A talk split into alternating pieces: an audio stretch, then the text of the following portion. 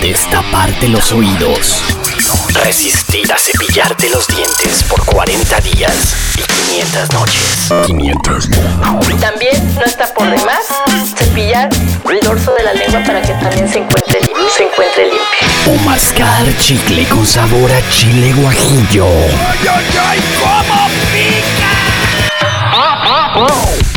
Pero nunca dejarás de refrescar la lengua. Aquí comienza Latin Roll. Este es el programa número uno de la televisión humorística. Latin Roll, refresca tu lengua.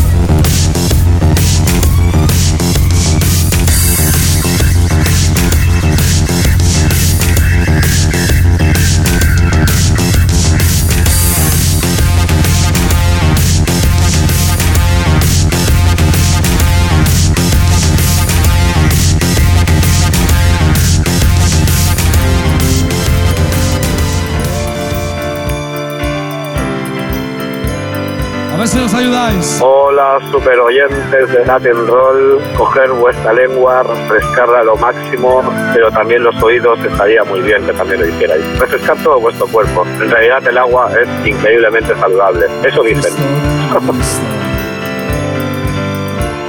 Leerás en tu pared. Son mis versos homenaje, tú ya sabes para qué. Qué suerte que aún hay gente que lo hace fácil. Aquellos que consiguen que fluya bien. Y al mundo retorcido y ultra arrogante. Buenas noticias, al infierno iréis.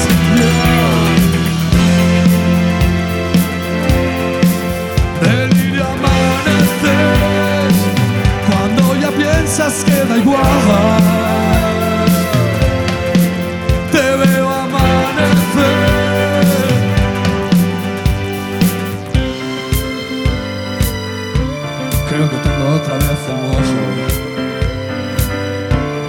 Cabrón de Christian Grey. Una vez que hice de ángel, quizás sobreactué. Quiero bailar contigo entre demonios y rezar a Dios después. Si me toca purgatorio, ya me espabilaré. Qué suerte que ahora hay Aquellos que consiguen que fluya bien. Los que convierten todo en estimulante. Y entonces ves que hay más allá. Y vuelve a amanecer. Delirio amanecer. Cuando ya piensas se acabó.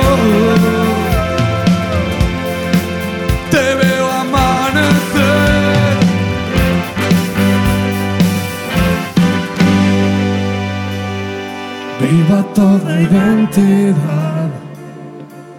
El mono y estereosexual. Que nadie es todo y nada a la vez. Empuja al horizonte a tus pies. Pensado el mundo en plan global. Salvaba más de la mitad. Y arresto mi ignorancia. Ah, ah, ah, que sabrán los idiotas. Y después cierra el mar. Vámonos. Qué suerte que aún hay gente que lo hace fácil. Aquellos que consiguen que fluya bien.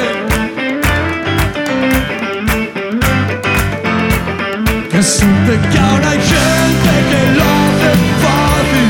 Aquellos que consiguen que fluya bien. Y al mundo retorcido y ultra arrogante. Buenas noticias, al infierno iréis. A manifiesto fe de mis semejantes. Los que dijeron no, saben cómo yo estoy. Ya soy capaz de huir de mi propia cárcel y que corra al aire. No lo dudes, no lo dudes.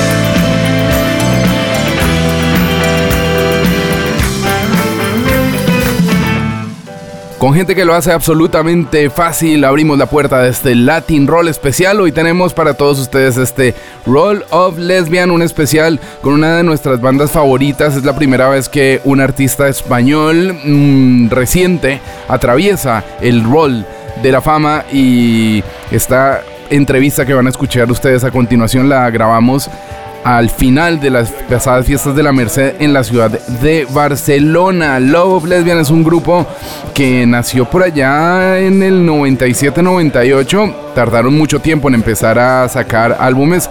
Una banda que se fundó en San Vicente del Sorts en Barcelona. Eh, originalmente por Jordi Roch y por Oriol Bonet, además de Joan Raplanel, quien no hace parte de la banda.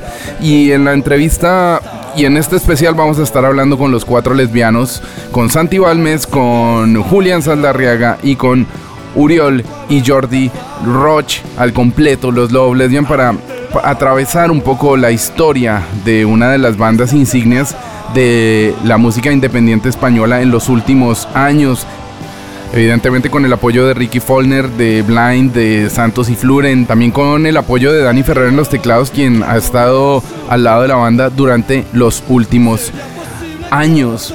Vamos a hacer un repasito rápido por la discografía de Love Lesbian en 1999. Lanzan Microscopic Movies a través de una discográfica llamada Pussycat Records. Vamos a escuchar que nos cuenten realmente cómo fue esa metamorfosis y esa transformación del español al inglés. En 2002 hicieron Is It Fiction, en el 2003 un Gravity, por esa época ya firmados por Naive, la compañía francesa de, de discos, quienes después también eh, firmaron en el 2005 Maniobras de Escapismo, el primer álbum en español, en castellano de los lesbianos. En 2007 Cuentos chinos para niños del Japón.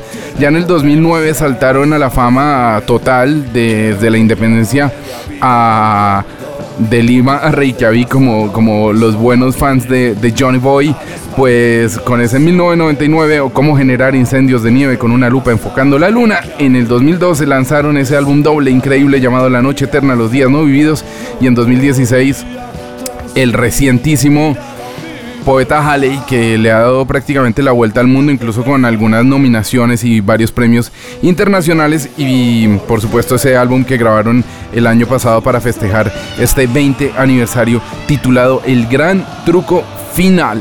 Es así que le damos la bienvenida a todos los oyentes de Latin Roll para que se abrochen los cinturones y disfruten de esta aventura del podcast más lesbiano en la historia de Latin Roll. Ellos son Love of Lesbian, este es nuestro Roll of Lesbian especial aquí en el latinroll.com. Si yo no tengo y ahora ya soy, y ahora ya, ya lo soy. Y ahora ya soy otro fan de John Boy. Y ahora ya soy, y ahora ya, ya lo soy.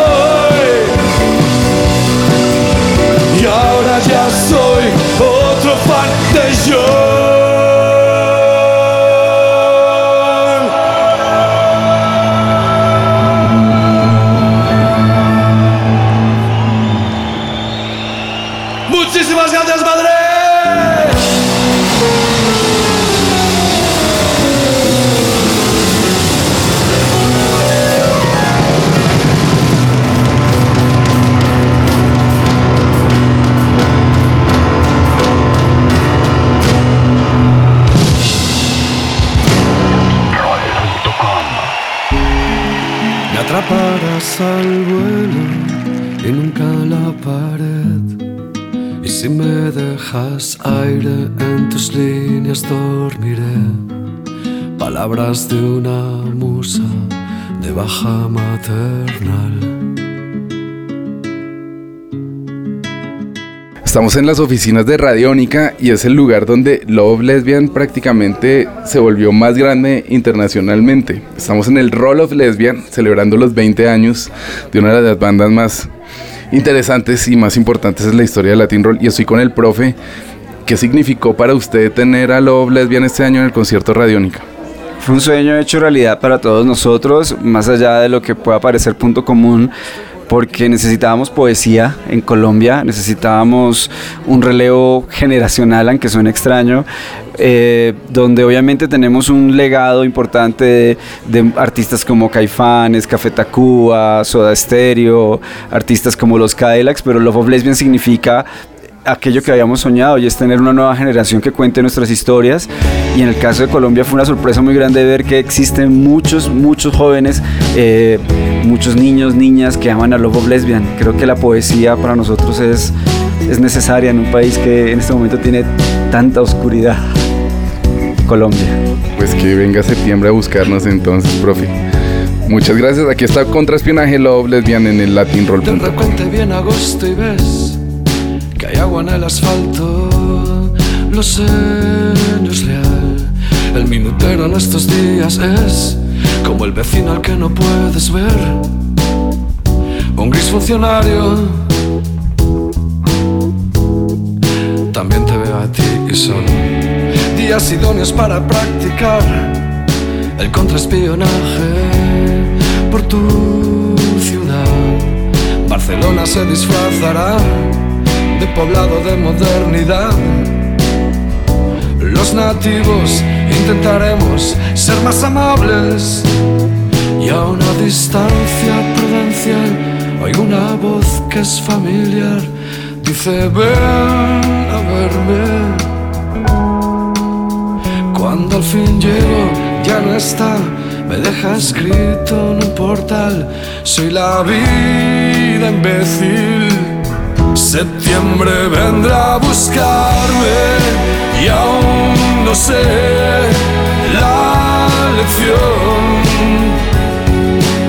sobre saber comportarse al nacer y en el adiós.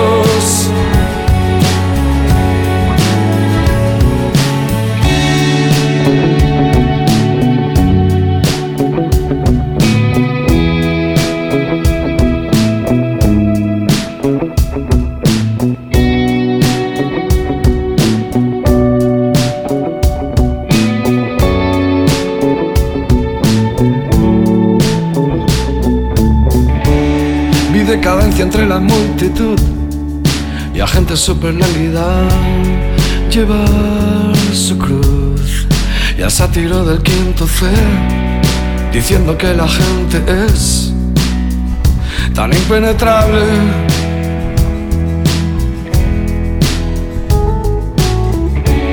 Tenía ideas para huir de aquí maniobras de escapismo que ingenuidad Soñaba con poder lograr vivir del cuento a una buena edad. Sin que asomara ni una cana de impaciencia.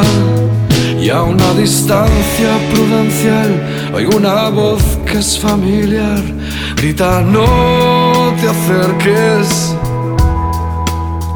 Cuando al fin llego, ya no está. Me deja escrito, ella es real. Es la vida imbécil.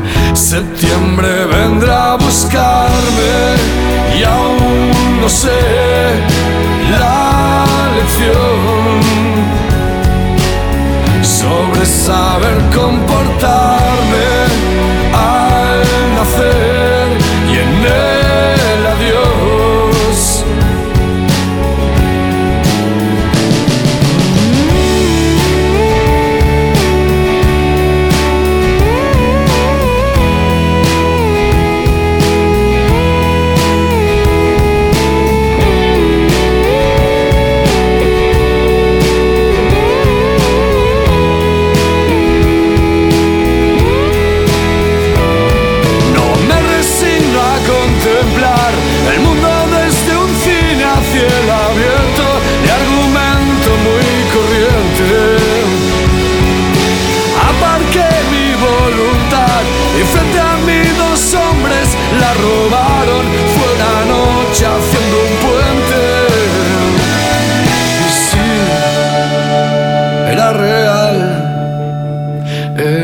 vida imbécil. Septiembre vendrá a buscarme y aún no sé la lección sobre saber comportarme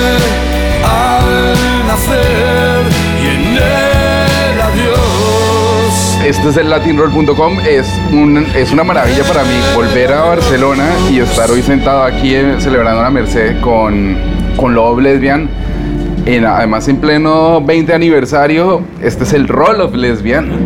Y así que quiero saludar a los cuatro. Eh, Uri, bienvenido a Latin Roll. ¿Qué tal? Muy bien, muchas gracias. Santi, Hola. de Juli ¿Estás, Jaime? y Jordi. Hola, encantado. Os voy a dejar este micro para que os lo vayáis rotando así poco a poco. Eh, básicamente quiero hacer un poco de historia. Ustedes empezaron, pues se supone que hace 20 años, pero creo que hay una prehistoria antes de eso. ¿Cuándo fue la primera vez que se juntaron a tocar o cuál fue la semilla de Love Lesbian? Hay varias semillas, por ejemplo, la formada por el triunvirato Oriol Bonet, Joan Ramon Planell y Jordi Roig, que tuvieron varios nombres. es verdad, coño. tuvieron varios a nombres. A cada cual, me- creo que se llamaban Sol durante una época, Depressió, y ya no me acuerdo de más. Pero bueno, eran, eran un- unos chiquillos muy, muy convincentes en su cometido de intento de hacer algo dentro de lo que era una comarca un poco deprimida en ese sentido. Yo los había visto de público. Tú también, ¿no? Sí, ¿no? Sí, sí. Y, y bueno, de hecho, eso sería como una especie de, de, de- de una de las semillas que luego convirtió en lo que sería Love of Lesbian. Luego estaría la mía, por ejemplo, que había to- tocado en grupos también de- del pueblo, como Brand New Fires, que se llamaba. Y de hecho, si no coincidimos, fue. Yo creo que los había visto de público y ellos nos habían visto de público a nosotros bastantes veces. Fue por una cuestión de, casi de- o sea, hubo fue un- una casualidad, o sea, hubo- estaba Santi sin banda y una banda sin cantante, o sea, entonces nos encontramos en, en el estudio de un, de un amigo común y, y- compartimos eh, temas nuestros con temas suyos y es, ahí empezó algo que... Todo esto ni siquiera en el centro de Barcelona, ¿no? Porque estamos hablando no, que no, vosotros no, sois de un, de Esto un fue, esto pequeño fue, poblet. sí, exacto, en San Vicente, sí, sí. Y fue todo sin, sin una, una unión, sin ninguna intención, sin ninguna, sin ganas de llegar a ningún sitio, sino simplemente fue una coincidencia de ganar eh, o entrar en un concurso Ruta 66 y de ahí empezar todo en plan, bueno, lo presentamos, si sale, seguimos, ensayamos un poquito y, y- y de, alguna manera como, es, co- como, como empezó todo. ¿no? Mm. Sí que ahí nosotros previamente hubo un contacto o sea, cuando no nos conocíamos, que la banda primigenia que estábamos, Uriol, o sea, nuestra banda que no tenía nada que ver con los Blesian, que era Uriol, Joan Rayó, hacíamos versiones de la banda de Santi, que no nos conocíamos. Entonces ellos eran como unos, en ese momento era como... canciones mías. Exactamente. Ya, ya eran ambiciosos. Y luego faltaría la parte de, de Julián, que también estuvo tocando en, en bandas de, de. Yo me acuerdo de haberlo visto en un estudio de grabación que coincidimos. Él no se acuerda de mí porque, porque se fijó más en mi mujer. Siempre me lo dice, yo no me acuerdo de ti. Digo, Yo sí me acuerdo de ti, tío. O sea, esto siempre ha sido como una historia de desamor entre los dos. En ese estudio que os hablaban de un amigo, ¿no? Que, de- que hacían temas, nos- yo estaba con mi banda haciendo alguna maqueta y recuerdo que, que vino Santi con su mujer a hablar de, de baldosas. Pues estaban como arreglando un piso o algo así y en ese, ese edificio donde estaba el estudio, en los sótanos, arriba había una empresa, es J. Pérez, de baldosas, de construcción y cosas así. Entonces venían a hablar con su colega sobre baldosas y tal. Y te, te aseguro que yo no me acuerdo de Santi para nada. Solo me acuerdo de, de- de Nuria y de, y de su atractivo como mujer. Y de las baldosas. No, de las baldosas era porque, mira, porque estábamos encima, de un- o sea, debajo de un edificio cargado de tochos y de baldosas. Tengo el ego dañado desde entonces. Y así me trata. Juli, pero tú eras un poco más metalero, ¿no? Me Sí, sí, yo venía ahí, de, eh, de- de otra, de otra escuela. En el pueblo, como antes también alguien comentaba, era una, es una comarca que se llama el Cinturón Rojo. De algún modo es una, una suma de pueblos que pertenecen a la zona obrera de, de alrededor de Barcelona, del área metropolitana de Barcelona y San Vicente. Nunca fue un pueblo como muy ávido de, de intelectos o de estímulos culturales. Entonces, o, o estabas en el parque eh, fumando porros y haciendo el mal, o en mi caso, pues tenías un local de ensayo. Y fumabas porros y tocabas. Pero, pero en esa época no, eh, Pero eso no lo era, nunca. era, su- era muy sano en aquella época. hacía mal. Y entonces teníamos un, un local de ensayo donde realmente nos juntábamos, hablábamos de libros, de música, éramos como... La verdad es que nos gustaba todo eso. Y sí, yo venía de, no venía del pop, venía de, de Metallica, Sepultura, Black Sabbath y toda la, la cosa más así destroyer.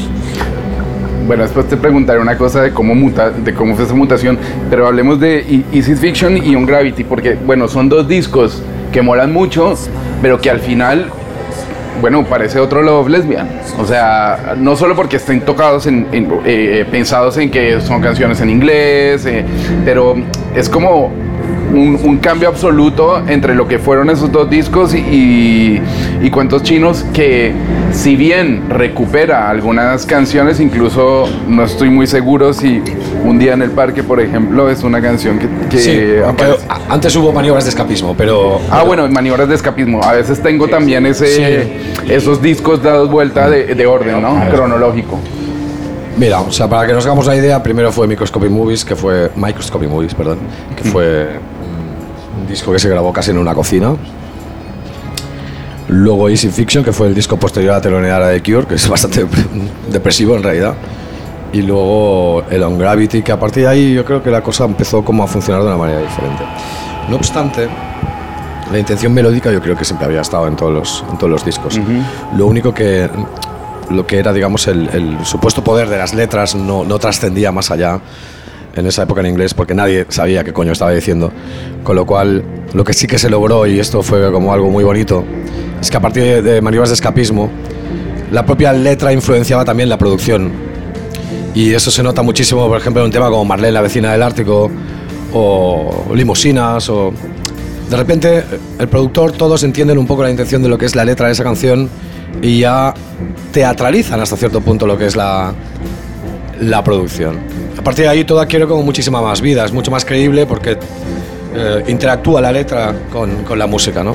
Eso no- antes no había sucedido, era como una especie de, hasta cierto punto de repetición de, de conceptos, de intento de emular a grupos británicos, pero sin la acentuación de un cantante británico, ni el estudio de grabación de un grupo británico, ni la producción. Entonces eh, era un caballo perdedor 100%. Aunque no se cambió por eso, se cambió por una necesidad de contar cosas en un idioma que a ti te, te implicara un recuerdo emocional. Y la verdad es que eh, eso sí que mola mucho porque ahora que lo dices, esa parte de, de la producción sonora, de la construcción de layers, ayudando a las letras, a la narrativa sonora, es algo que yo creo que es el sello de identidad de los Lesbian, que a partir de ahí se fue desarrollando durante estos primeros discos en español y que evidentemente el poeta Halley pues está brutal. Yo le, le- la entrevista pasada le decía a Juli, ahora no me acuerdo el número exacto, pero yo me puse a contar todas las palabras de, de- del poeta Halley, desde que empieza, que os puedo contar, hasta que termina la parte, la parte de cerrada, y eran más de seis mil y pico de, de palabras. Y yo decía, bueno, Santi es el vendaval de la palabra, ¿no? Bueno, lo y de la palabra bien, bien articulada, bien narrada, y que los sonidos están ahí. Entonces yo creo que eso que cuentas sí que se traduce en que durante estos 20 años ha habido una evolución increíble en ese sentido. Sí, o sea, es cierto. sea, Tengo que decir que nunca he tenido como esa- ese problema que han tenido algunos escritores o tal de, el, miedo a la página en blanco, no me ha pasado jamás. Pero eso no quiere decir que todo lo que se ha hecho hasta ahora vaya a seguir en esta índole casi casi de, búsqueda eh, de- del más allá con el tema de las letras. ¿no? Tenemos que tampoco perder el norte y pensar que, que siempre va a ser así. Somos un grupo de música, entonces eh, también tenemos el derecho a poder recular y decir vamos a hacer canciones como más sencillas a nivel lírico. Eh, creo que es muy conclusivo el poeta Halley. el- de hecho, hasta llego a pensar que junto a- al libro El hambre invisible para mí es una época muy conclusiva en mi vida a nivel lírico. Es decir, yo creo que no puedo ir más allá, ¿sabes? O, o- o no apetece ir más allá porque ya puedes correr algún riesgo de convertir como la banda en una especie de, de- de- de híbrido entre cantautor y, ¿sabes? Tengo un cierto miedo también teniendo en cuenta que estoy súper orgulloso de los temas que hemos hecho, ¿sabes? Hablando, por ejemplo, de un tema como Los males pasajeros, si, si la letra no hubiera influenciado en la producción, al igual sería un tema como Coldplay. Eh, esta es la, la, la importancia que tiene ahora, digamos, el mundo de los Lesbian. Pero tengo que decir que empiezo a añorar un poco la simplicidad. Me vengo a referir. O quizás es porque estoy llegando a una edad en que si no empiezo a cortar un poco las letras voy a necesitar teleprompter. ¿Cómo fue eh, el cambio ya? O sea, aparte de lo que dice Santi, ¿cómo fue para todos decir, bueno, vamos a olvidarnos de tocar en inglés, vamos a olvidar de construir esto en inglés y vamos a meternos eh, a cantar en español? Además para una banda catalana, que no era como tampoco, hombre, no quiere decir que tuvieran que empezar a cantar en catalán inmediatamente. Pero, ¿cómo fue esa transición a, a- a- a- a- a convertirse en lo que fueron Hubo un verano que tenemos Sí, sí, hubo que, que era en plan, vamos a hacer eh, algo distinto. Hubo la sensación un poco que era un camino que llevaba a ninguna parte, el hecho de cantar en inglés. Era un camino donde sacabas un disco, donde intentabas hacer algo que se podía llamar de alguna manera gira, pero simplemente era un, era un grupo de conciertos, algunos mejores que otros, en la gran mayoría eran peores todos, y sumado a la experiencia de, de entrar, excepto algún festival o quizás la, la- la experiencia de telonear a The Cure, era un grupo que, que vivía más de, la, de lo que podía ser de, de lo que realmente era. O sea, era, era con, era, había una carga de ilusión mu- mucho más grande que la, que, que la propia realidad. Porque la propia realidad, yo creo que si hubiéramos sido, lo hubiéramos visto con ojos de ver realmente lo que estaba pasando, si teníamos un poco de ambición, lo hubiéramos dejado. ¿no? Era un momento en que eh, era como compl- com- complicado continuar e intentar explicar cosas que él, por ejemplo, o nosotros teníamos la sensación que tenía, se estaba creando un personaje que nadie lo entendía, porque entre eh, había era un concierto, había entre tema y tema contaba cosas, anécdotas que ahora todo el mundo o sea, las entiende. En ese momento, como no se complementaban con las letras, era como no, entiendo nada de lo que pasa. Entonces era como una meta y era como, pero hay ganas de que pase algo más. No nos vamos a ir a casa, porque hemos llegado hasta aquí con, ganas, pues vamos a sacar como un, un truco final eh, que en ese momento fue maniobras de escapismo. Y hubo un momento, sinceramente, que era, creo que a nivel de banda no había intención de ir más allá, sino que sacamos el disco y sin expectativas, que pase lo que pase, haremos una gira y luego quizás nos apetece irnos a casa y se acabó. ¿no? Y luego fue cuando al empezar a, al cantar en castellano en el idioma que entendía la gente que tenías delante, fue cuando empezaron a pasar cosas, que era que la gente cantaba, la gente...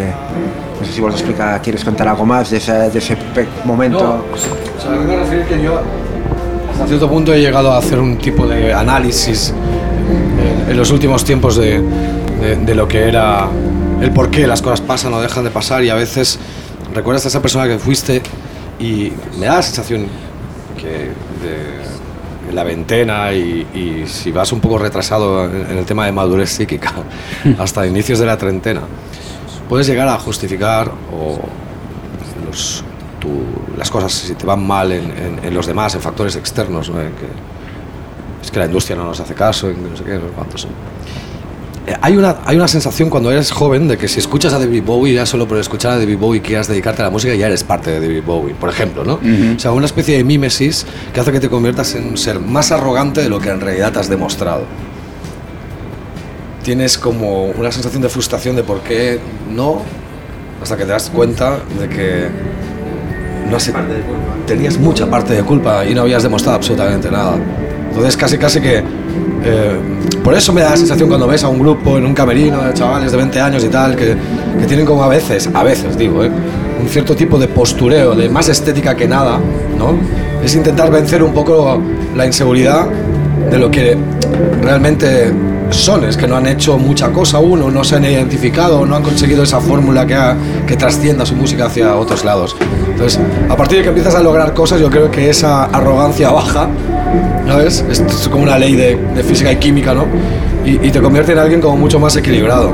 Pero mucha gente que quiere dedicarse a música, al mundo de la música, y me incluyo, durante una época tuve más arrogancia que realmente hechos que podían demostrar que valían. Probablemente, Es duro darse cuenta de eso. Claro. Yo no sé cómo lo percibís vosotros, pero eh, probablemente en el momento que la gente te devuelve alguna canción cantada y gritada, el primer momento que te das cuenta que la gente está cantando el coro de Noches Reversibles o lo que sea, de pronto dices, wow, esto tiene- tenía sentido, ¿no? Hay una fecha que es la capsa, que no, que es, eh, estuvimos, en- exacto, nosotros tocábamos antes de que Nacho Vegas y fue la primera, la, primera vez que alguien cantó una canción, ¿no? Y era como, wow.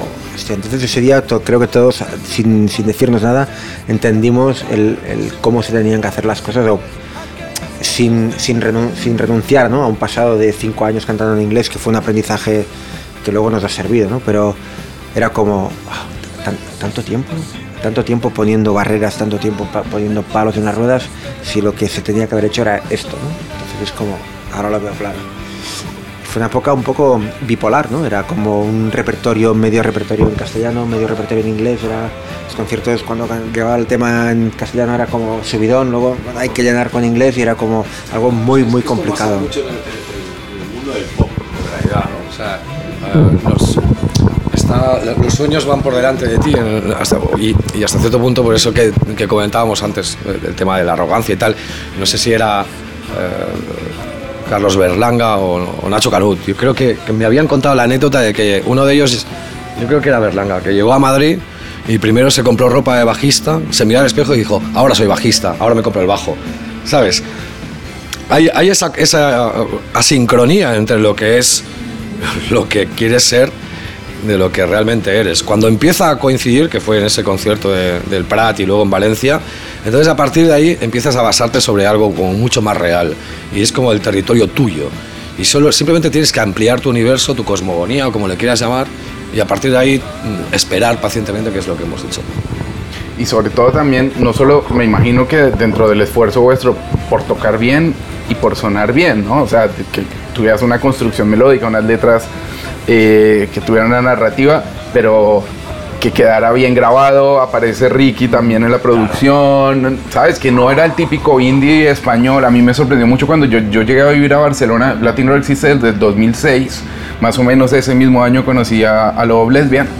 Y a mí me sorprendió mucho escuchar una banda como vosotros que realmente intentaba que sonar diferente con las herramientas que había en Barcelona.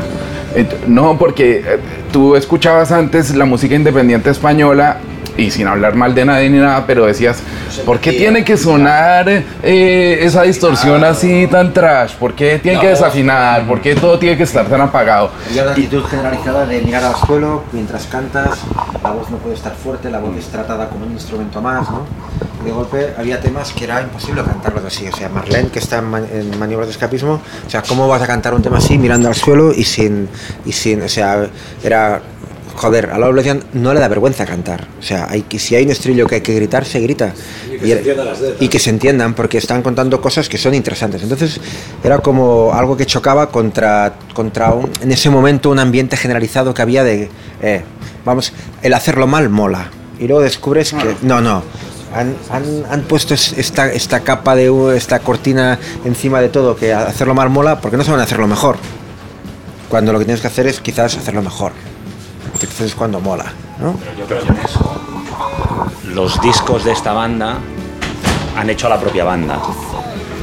Es decir, sie- sie- siempre han sido. El disco siempre ha ido por delante de, digamos, el- el- los músicos de la banda. ¿no? Hasta que. por- o sea, hemos ido trabajando cada uno mejor, tal no sé qué, y al final yo creo que los músicos ya están por delante, ¿no? Pero hay que agradecer mucho al trabajo que se ha hecho incansable haciendo discos para que esta banda sea hoy lo que es.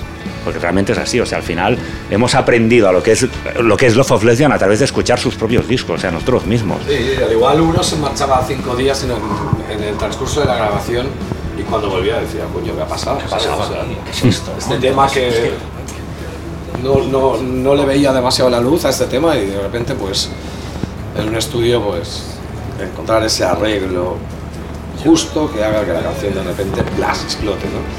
Entonces, creo que el proceso es, es muy bonito. Yo creo que hasta cierto punto ahora lo que estamos consiguiendo es que la banda empiece a estar a, a la misma velocidad de los discos. Cosa que antes no pasaba. Antes era como. Vamos a aprendernos los discos que hemos grabado. Al- Algunas plantas era un tema que nosotros no, no- nos veíamos incapaces de, de tocar, por eso lo bailábamos. Pero teníamos esa creatividad como para bailarlo de forma increíblemente cachonda, ¿no? En eso siempre hemos sido como muy creativos en el hecho de, oye, cuando es como aquello que hemos agu- agudizado el ingenio, ¿no? En ciertos momentos, pero sí que todo esto nos ha llevado a que hoy en día yo creo que es el mejor momento que tenemos en esta banda encima del escenario. Y, es, y me encanta que sea a los 20 años. No quiere decir que todavía, o sea, que no estamos cansados ni aburridos después de 20 años, sino que estamos en el mejor momento musical tocando encima un escenario. Es que a veces yo lo hablo con gente y digo, es curioso. Ahora no nos lo habíamos Es, exacto, es curioso, llevamos 20 años y ahora es cuando mejor nos lo pasamos. ¿Qué o sea, Había una- un sentimiento de frustración de ver cómo al igual había, yo qué sé, un festival te podías encontrar con 17.000 personas cantando a pulmón temas tuyos tú bajar del escenario y, y daría la sensación de que no, no estabas, ¿por qué no estabas gozando como deberías estar gozando? no? Bueno, pues al final hemos conseguido que, que eso suceda en el escenario, ¿no? Y también pues a través de ensayar, un poco más que antes, pero, pero un poco de creérselo, ¿no? Como banda, de decir, bueno, ya está, se acabó, o sea, esto o da un giro o yo no voy a, a- a continuar viendo como hay tantas personas que se lo están pasando bien cuando yo estoy bajando al escenario y muchos de aquí dentro. Y con una sensación muy frustrante, ¿no? De decir, luego lo lees y, y ha pasado estas cosas a, a- otras bandas que también son conocidas, ¿no? que no, no han llegado a... han tenido ciertos complejos. ¿no? Pero, pero, pero era una sensación como, no sé, totalmente como si fueras, ah, como si no te perteneciera el, el- el poder estar allí, como si fueras algo que, que te caerías y no, y no volverías a subir, como si fueras algu- alguien eh, que no estabas invitado a esa fiesta, cuando realmente eran tus canciones, era como decir, ¿por qué me está pasando esto? Luego la banda también es una banda típica, ¿eh? o sea, es una banda que, o sea, empieza, es una banda, quizás todo viene porque es una banda que no empieza a ser, a ser formada por músicos, sino que es formada por amigos, por amigos que quieren ser músicos y que tardan mucho a hacerlo. Con lo cual esto ha conllevado, no sé, eh, quizás a, que nos, eh, son clics que tendríamos que haber tenido mucho antes y que hemos tardado tiempo a tenerlos. ¿no? Muchas decisiones vamos tarde. Eso es, una cosa de, inmaduros. Yo tengo clarísimo que ha habido ciertas actitudes vitales que deberíamos haber cambiado mucho antes y seguro que ahora en estos momentos no estamos, digamos, como viendo algo que deberíamos ver y lo veremos dentro de unos años también. Claro.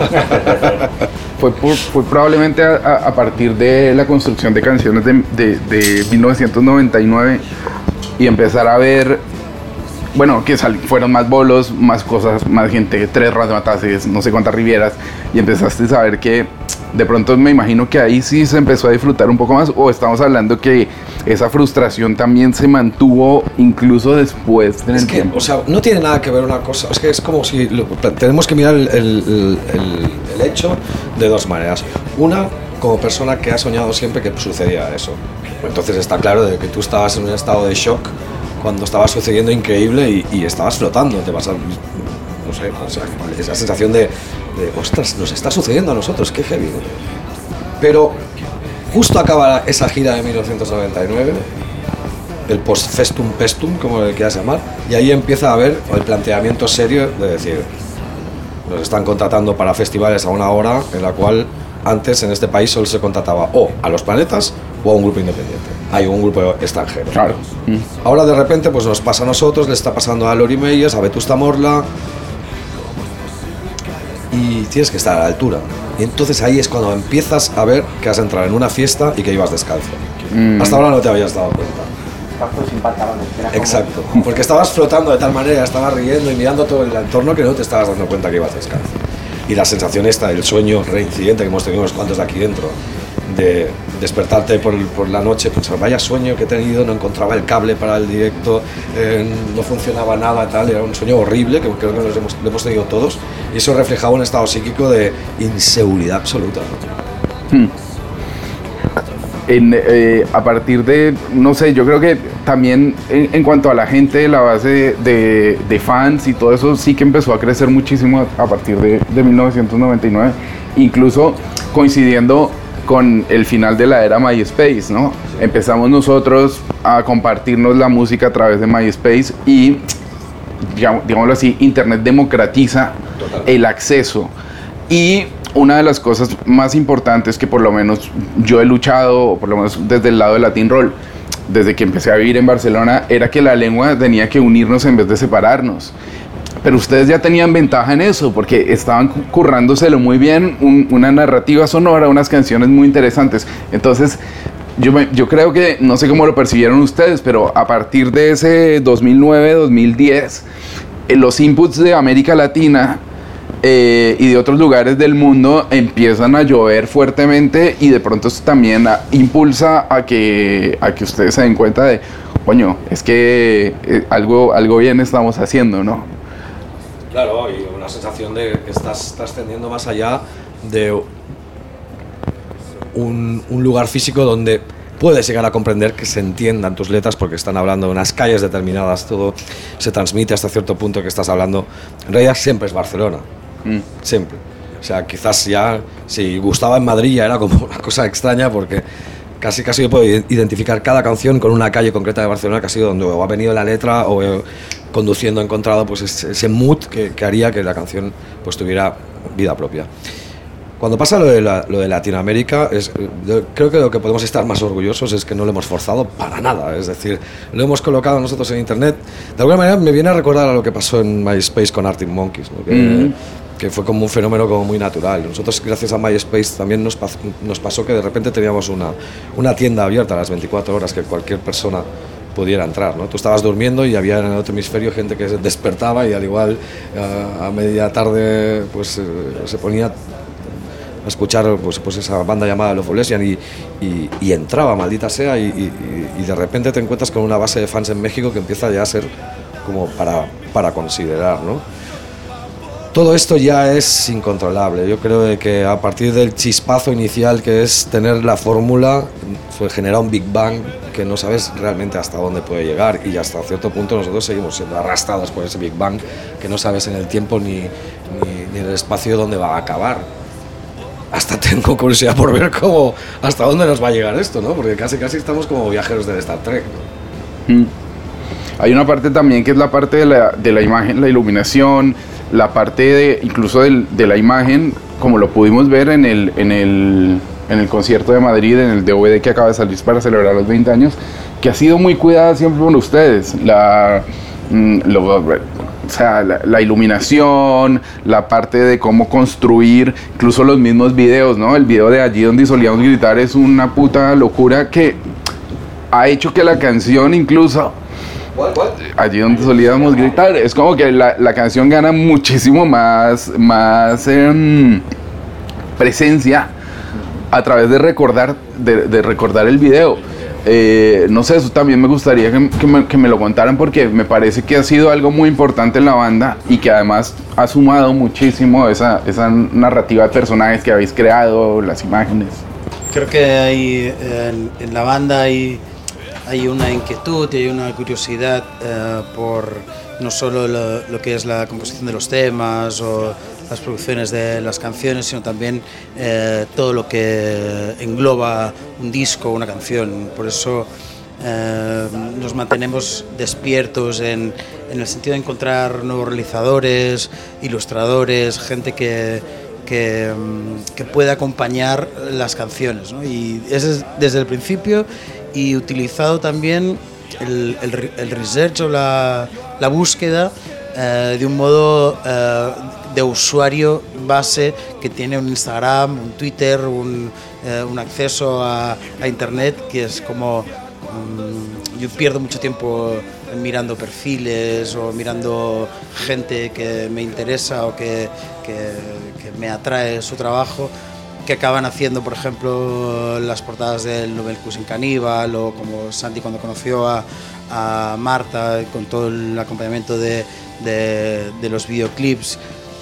Creo que es algo que lo- la industria, como ha cambiado tanto delante de nuestra cara, y eh, los grupos tienen que adoptar una serie de roles que en los 80 no, no tenían, que es el de... Yo creo que antes llegaba alguien a grabar un disco, y imagino a, a Bruce Springsteen y la discográfica le ponía 20 books encima para con fotógrafos y con gente que le podía. En este caso somos nosotros los que decimos, este es el tipo que va a hacer los vídeos, este es el tipo o la chica que va a hacer las portadas. Y entonces nosotros no dejamos al aire el aspecto creativo que acompaña una canción, un disco. O sea, somos nosotros los que, mm, los que marcamos y buscamos la persona que, que- que creemos que, que nos va a ilustrar las canciones o va a acabar de complementar eh, pues eso, no solo la grabación. Entonces, en ese sentido, por ejemplo, el gran truco final viene en, en- en esa dirección. Eh, sabíamos quién era la persona que nos iba a organizar mínimamente la escenografía.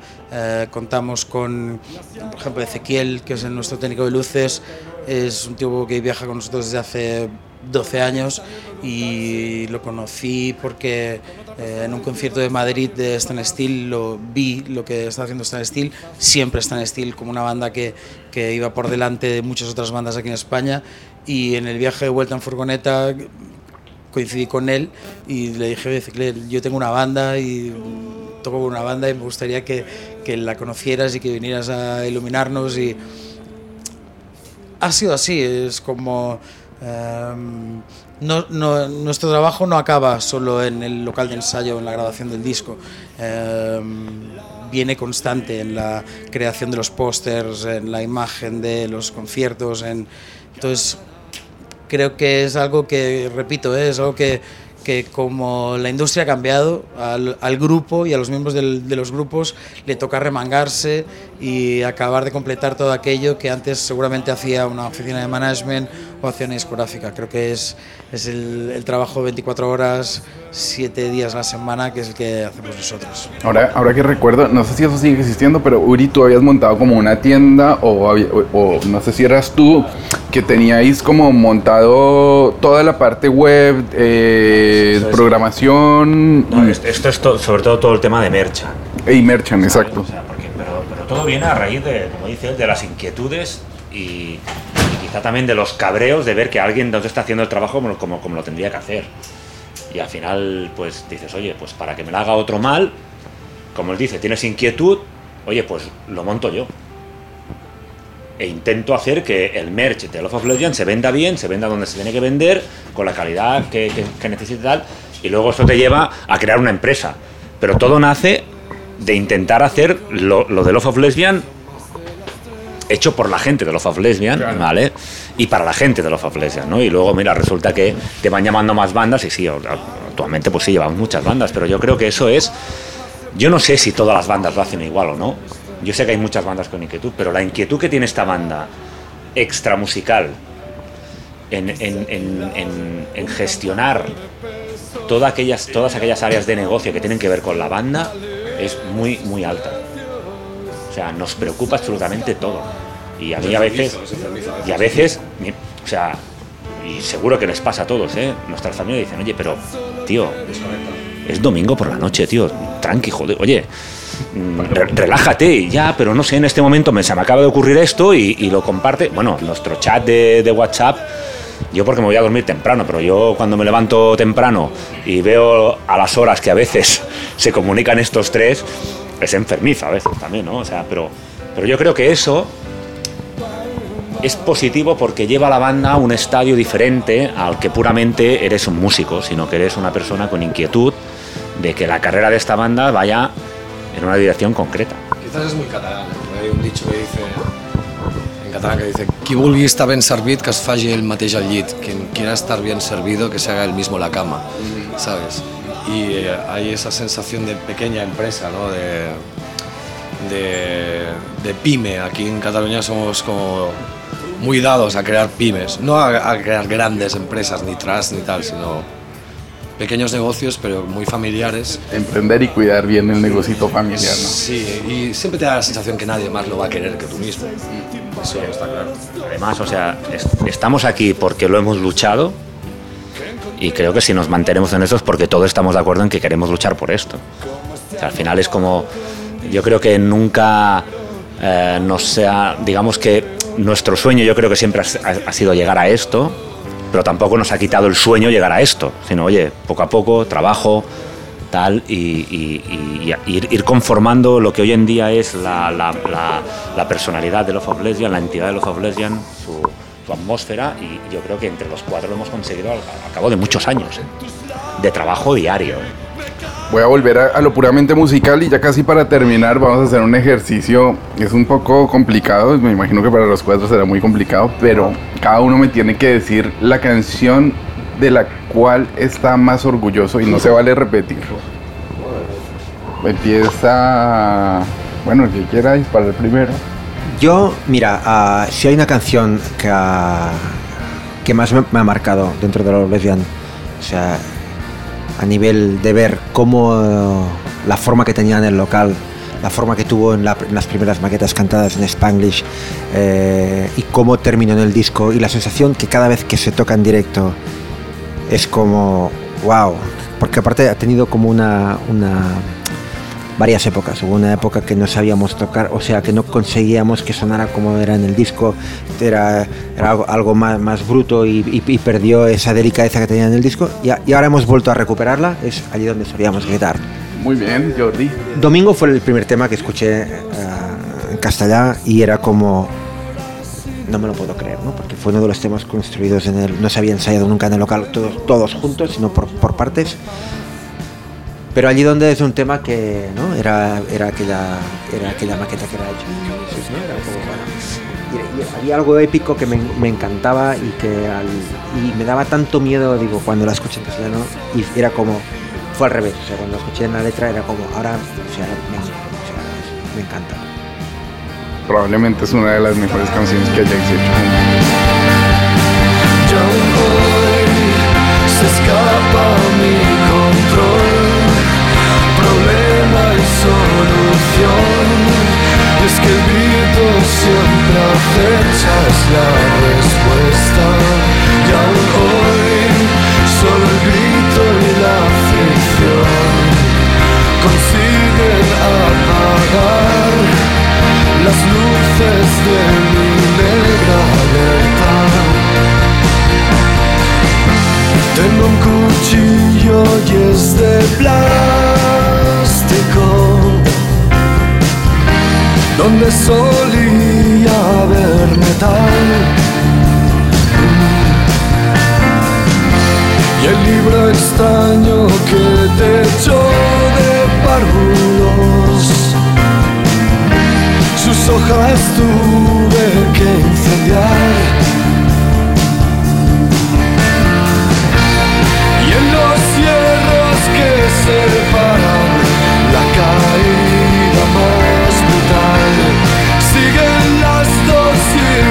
que escribimos con compás. Ahí están, vertical y transversal. Soy grito y soy cristal, justo el punto medio. El que tanto odiabas cuando tú me repetías que te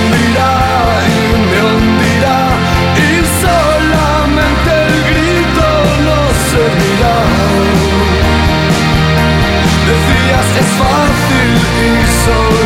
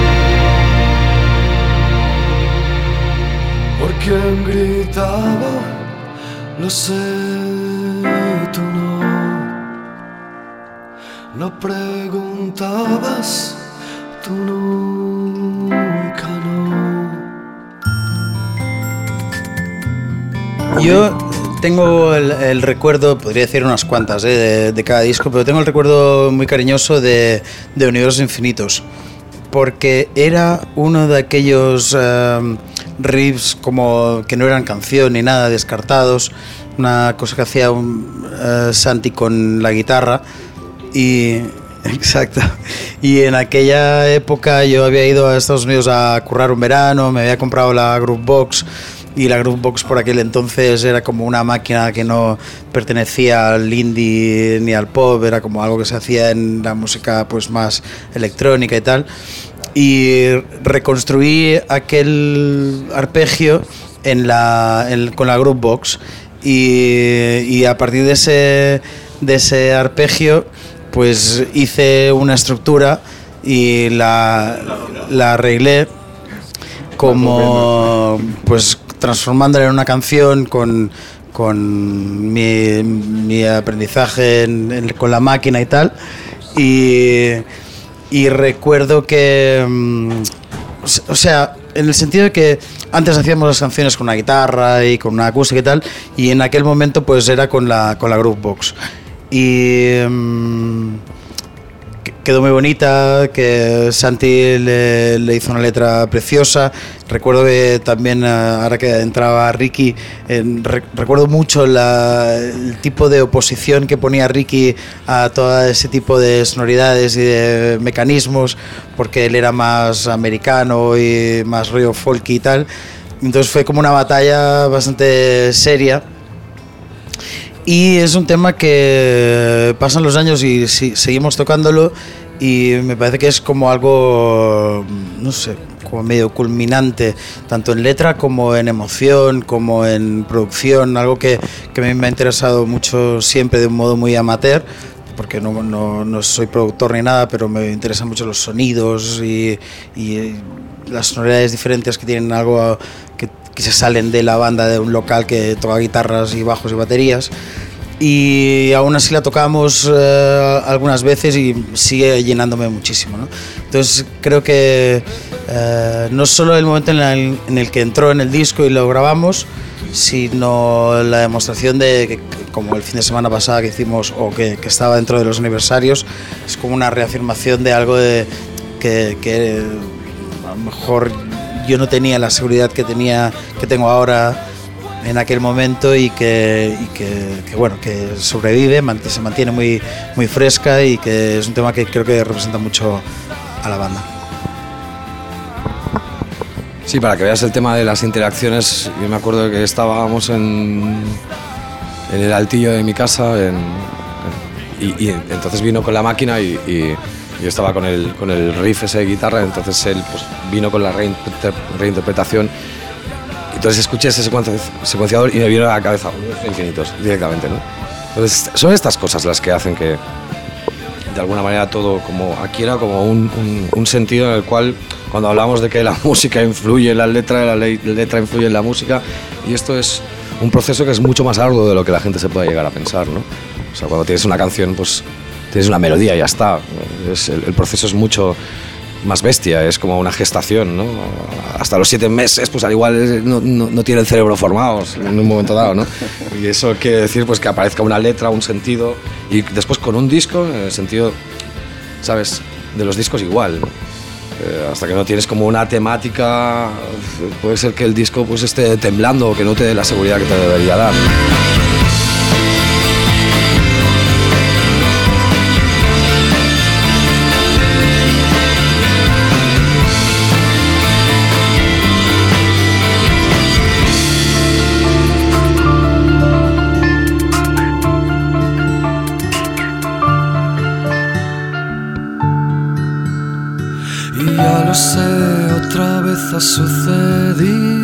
Ahora tengo que hablar de un tema yo, vale. Pues yo creo que me quedaría ahora en estos momentos. Va, yo voy a reivindicar Domingo Astromántico. Porque sucedió eso que decía Jordi en un momento dado. Eh, pasó algo como muy, muy inexplicable, ¿no? Que es, de repente, ahí había una personalidad y, y daba la sensación que eso, pues, no se podía catalogar a, ah, esto podía haber sido una canción de los planetas o de la habitación roja o de... Y viene a, un poquito a decir lo que decía él, de cómo era el indie. de- Exacto, sí. O sea, Domingo es una canción que es muy sofisticada. Quería ser Wilco en esa época. Yo la llamaba Wilco en el, en el cubase que tenía. Pero de repente hay eh, eh, esa como puesta de largo de lo que es un estilo que es hasta cierto punto ingenuo. Es, el, mundo está, el mundo español está in- intentando hacer noise, que todo esté por debajo, la voz, que la voz es un instrumento más, se decía en esa época. Todo eso estaba muy bien para quien le fuera bien ese estilo, a nosotros no nos iba bien. Y de repente es como, hola señores, somos Lobo Lesbian y esto es Domingo Astromático. Me parece una radio esto. En ese sentido, y hablando de ese tema de domingo, reivindicar muchísimo una, una cosa que no sé si ocurre con, con todos los grupos, pero es el, el trabajo y el crecimiento conjunto con, con Ricky y con Santos y Flores en, en el estudio. Nosotros no podríamos haber hecho eh, Domingo Romántico en el 2005 sin el trabajo de, de Ricky como productor, ni el trabajo de Santos y Fluren como, como ingenieros y, y- y tipos que tienen un estudio arriesgando el culo como lo, lo arriesgaron en, en aquella época. Creo que ellos, sobre todo, sobre todo, sobre todo al principio, ¿eh? pusieron algunas canciones a un nivel que nosotros no hubiéramos imaginado nunca. Y Domingo es ese ejemplo. Yo recuerdo a fuego como si fuese un tatuaje el momento en el que Domingo estaba al 80% de, de, su finali- de su finalización, que estábamos en Blind y lo- yo lo oía, estaba en el pasillo que da las ventanas al exterior y, y no, no me lo creía que aquello fuera un, un tema origen de, de la banda, porque como recopilando todo, ¿eh? No éramos capaces de, de haber tocado, no éramos un grupo capaz de haber tocado aquello, ni un grupo capaz de haber generado una sofisticación como aquella, si no hubiera sido por el trabajo y las ganas de crecimiento de, de Santos y Floren y el talento o la ambición que tenía Ricky. Realmente lo llevaron a, a otro punto. Si hubieran cogido un muñeco roto ¿no? y, y hubieran tenido la cola perfecta o el, el hilo perfecto para coserlo y decir, hey, esto puede ser esto. Y era como, wow, nunca hubo una sensación de, joder, te- había una sensación, pero jamás cre- creíamos que podía llegar a ser eso. Y ese fue el domingo, la primera vez. Hay también dos temas en los cuales la intervención de Blind y sobre todo de Rick en el sentido de, de ar- arreglista, eh, te das cuenta que, ojo, estás ahí delante de un talento muy serio, que es la, la parte C, digamos, de carta a todas tus catástrofes. Eh, y si al final resulta que mi plan genera dudas, todo lo que está sucediendo en el fondo, o sea, si tú quitas la voz,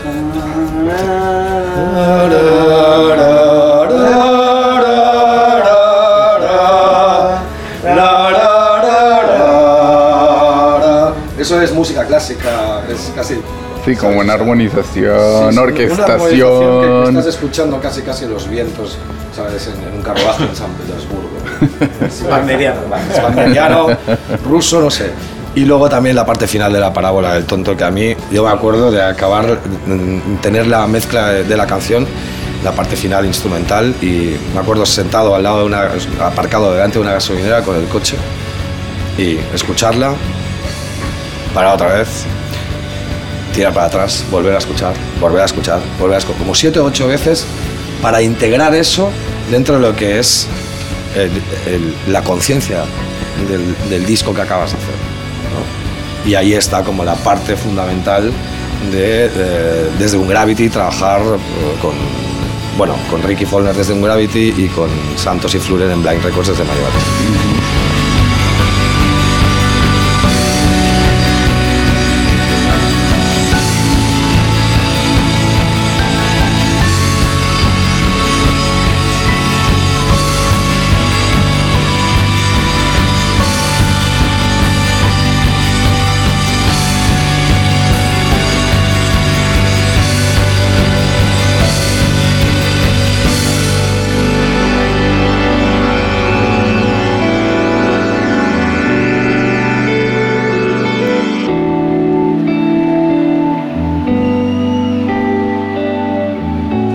turno.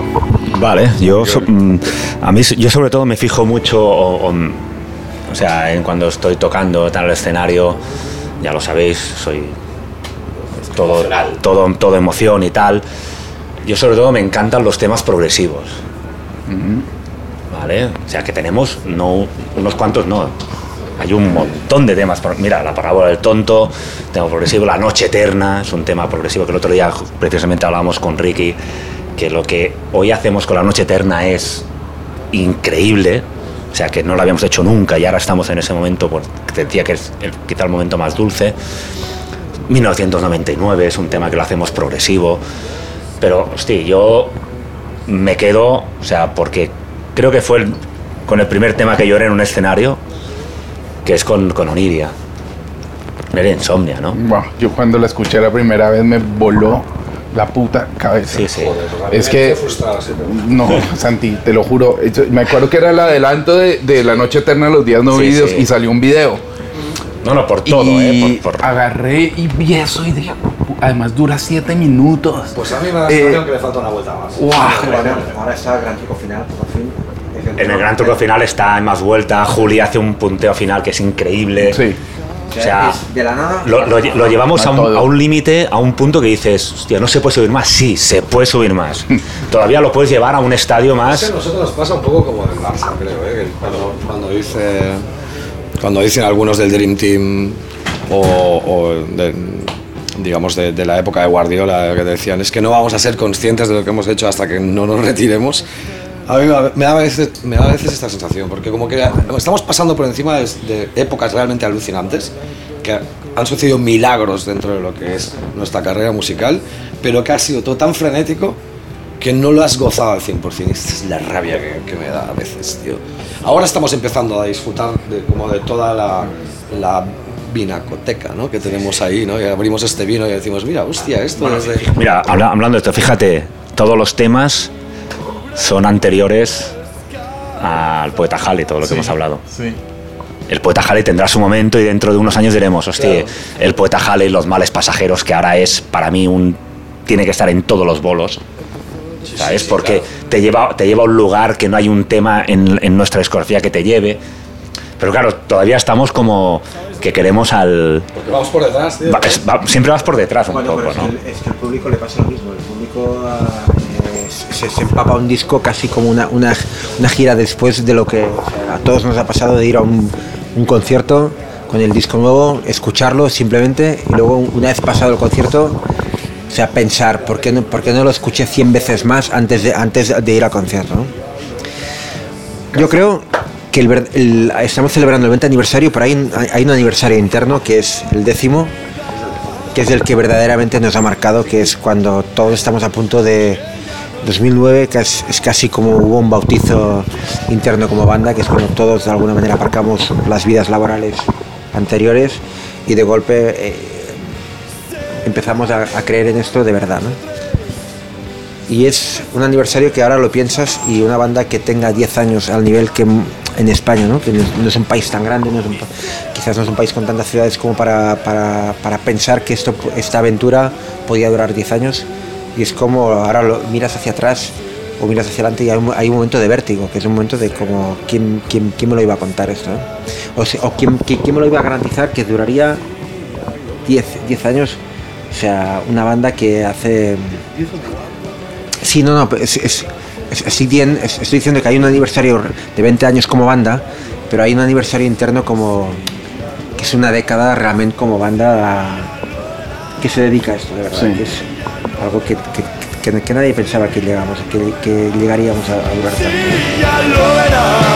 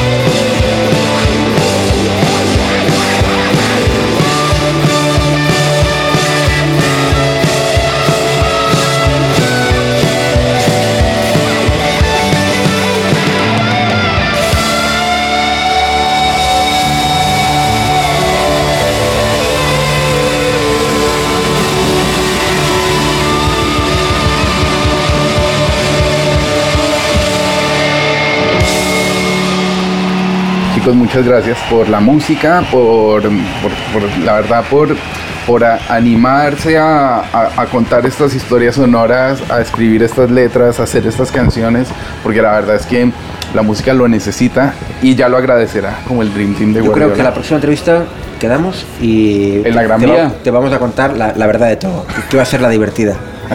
Si paras la- el botón rojo, sí.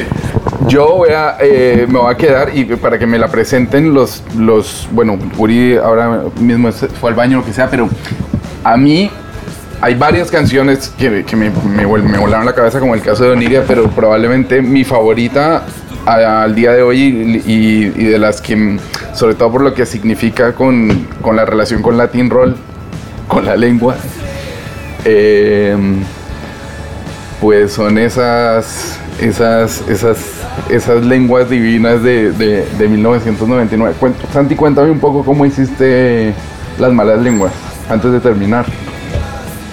O cómo la hicieron, cómo, cómo llegaron a, a- a esa canción, a ese arpegiador que, que está al final, el guana guana guana guana guana guana. Para, para, para. A- Eso soy yo intentando imitar Barrio Sésamo, imagínate. que era. Y la Groove Box. Sí. Em, es un tema que costó como. Te diré que cuatro, años encontrar el, ritmo adecuado de, las malas lenguas. O sea, era un tema de las malas lenguas que estaba para cuentos chinos para niños del Japón, pero no se logra, no lograba sonar. Entonces, em, como siempre ya te digo, es que íbamos por detrás de lo que era la intencionalidad. En el aspecto lírico, yo te, te sé muy, muy claro. O sea, mucha gente en mi entorno decía que con mi pareja no íbamos a durar nada. Entonces eh, me fue muy fácil sacar eso, ¿no? Sacar eso de dentro, ¿no? De las malas lenguas que siempre están opinando cuando deberían cerrar la boca o en cualquier caso, aunque te digan que no vas a durar nada y sea cierto, tampoco les vas a hacer caso, ¿no? Porque mm, ¿quién, quién, quién sigue un consejo en el mundo del amor? Nadie, ¿no? Absolutamente nadie. Incluso te aspavienta a seguir, ¿no? Hasta cierto punto. Así que, que todo vuelve como un boomerang. Espero que vuelva muchas veces eh, eh, y que siga adelante Love Lesbian. Presentar a los oyentes de Latin Roll las malas lenguas. Sobre todo porque el eslogan de Latin Roll es refresca tu lengua. Mira, algo que, que es maravilloso de como una banda como nosotros de haber descubierto o de, o de habernos mantenido juntos y cada vez como em, como con más ganas y cada vez más más más unidos y como ha salido repetidamente en, en la entrevista el hecho de creértelo y de, y de confiar en lo que tienes. Eso nos ha llevado a, a- a llegar a Latinoamérica y, y eso nos ha dado la oportunidad de conocer un, un público y, y- y unos países, unos, unos periodistas también con unas inquietudes que, que si lo hubiéramos dejado nos, nos hubiéramos quedado con el conocimiento de- del periodismo español. Y eh, entre nosotros lo hemos hablado muchas veces y eh, no solo es el, público, sino también la- las gentes eh, que trabajan en, como es tu caso, en, en este, esta militancia, en esta guerrilla de la radio de, o de la- el descubrimiento de las bandas, eh, con los que hemos eh, con los que nos hemos topado que nos han hecho pensar mucho en nuestras canciones, en nuestra trayectoria. Y eh, la suerte de haber mantenido esos 20 años y de haber podido llegar as- hasta allí nos ha dado la oportunidad de, realmente de conocer gente que le ha dado mucha importancia a nuestras canciones, a veces mucho más de la que nosotros le dábamos a nuestras canciones. Entonces, ese, eh, es- ese cuestionario, esas preguntas, ese estado de, contra la pared con un fuego en la cara de háblame de esto, eh, que a veces aquí no ocurría, eh, nos ha llevado realmente a eso, pues a, conocernos mejor a nosotros y a valorar muchísimo el- la atención y la capacidad que tiene el público latinoamericano a, a- a- a digerir y a entender las letras de una banda como Lobo Lesbian, que realmente yo eh, personalmente creo que es el hecho diferenciativo o diferencial de, de muchas otras bandas en España. Grandes críticos de este país, de este país, aún no, creo que no han profundizado, creo que se han tomado muy a la ligera lo que era eh, el mensaje de la banda. O, mm, pienso de que realmente, como, como muy bien ha dicho Julián, añado que de las mejores entrevistas que nos han hecho, de las más profundas, de las más estudiadas, han sido en, Latino, en Latinoamérica sin, lugar a dudas. Desde todo el corazón, de verdad, desde que me encontré con Julián en el MySpace, cuando te llamé por teléfono, cuando hemos hablado, incluso borrachos por la gran mía. Pero para nosotros es un honor eh, que hoy en este Roll of Lesbian atraviesen el Latin Roll de la fama eh, con, este, con este especial. Mira, Así que muchas gracias. Creo que, que la diferencia de nuestra Latin Roll podría ser eh, Roll of LOL. en vez de ro- Roll of Lesbian es Roll of LOL.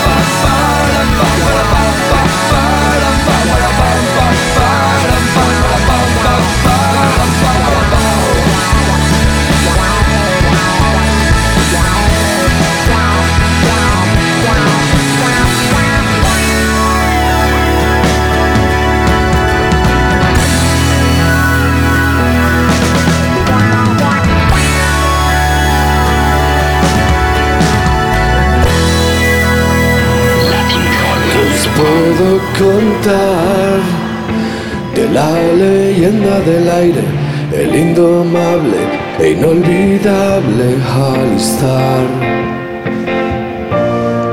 Fue mi gran invención, pero no ha vuelto más a buscarme, adivinando antes que yo mi decepción.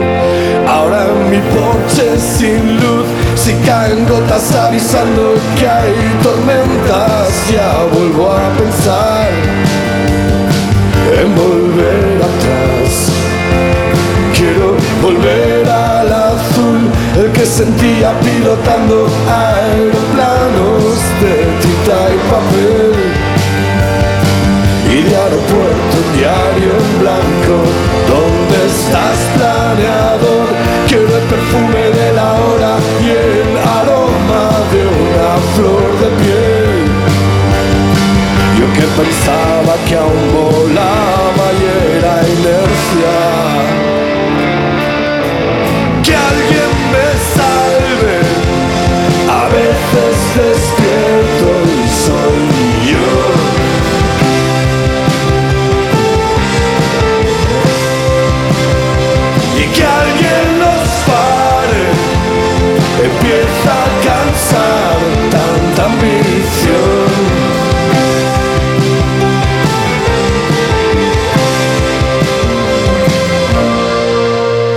Planeador eleva grandes ideas de la gente a que no dejan despegar. y en lo personal encuentra buques en selvas y ese cofre que aquel niño me escondió.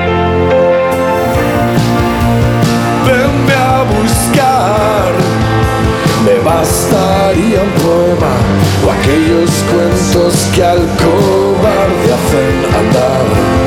Fui un adulto precoz, siete mesino de una nube azul y densa que me expulsó y que aprendió cayendo. Uh, que los pegados a la tierra nos detestan solo por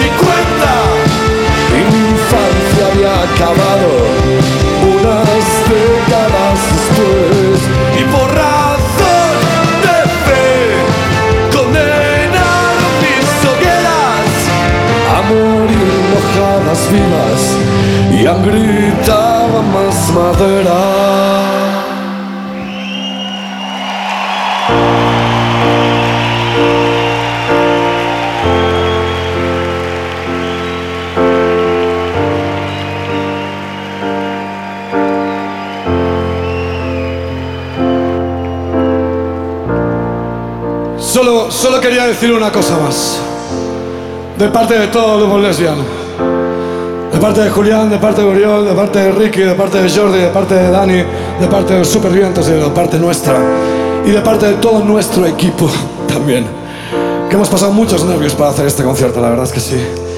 Y da igual de dónde seáis hoy, esperamos que los problemas hayan quedado muy lejos de, de aquí, que hayamos conseguido crear una burbuja durante todo este tiempo de este concierto. Es lo que queríamos. Y una última cosa. Allí fuera, la vida a veces es muy jodida. Y todos lo sabemos.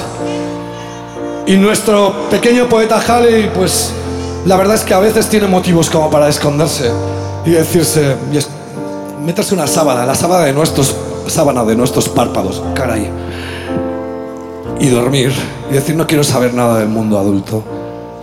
Pero en este concierto, si aunque sea mediante la risa o mediante el llanto, mediante lo que sea, hemos conseguido tan solo por un momento que ese pequeño poeta Halley que está dentro de todos vosotros, os lo aseguramos, si ha despertado y ha dicho, maldita sea, estaba vivo, este, nuestro trabajo, es el mejor del mundo.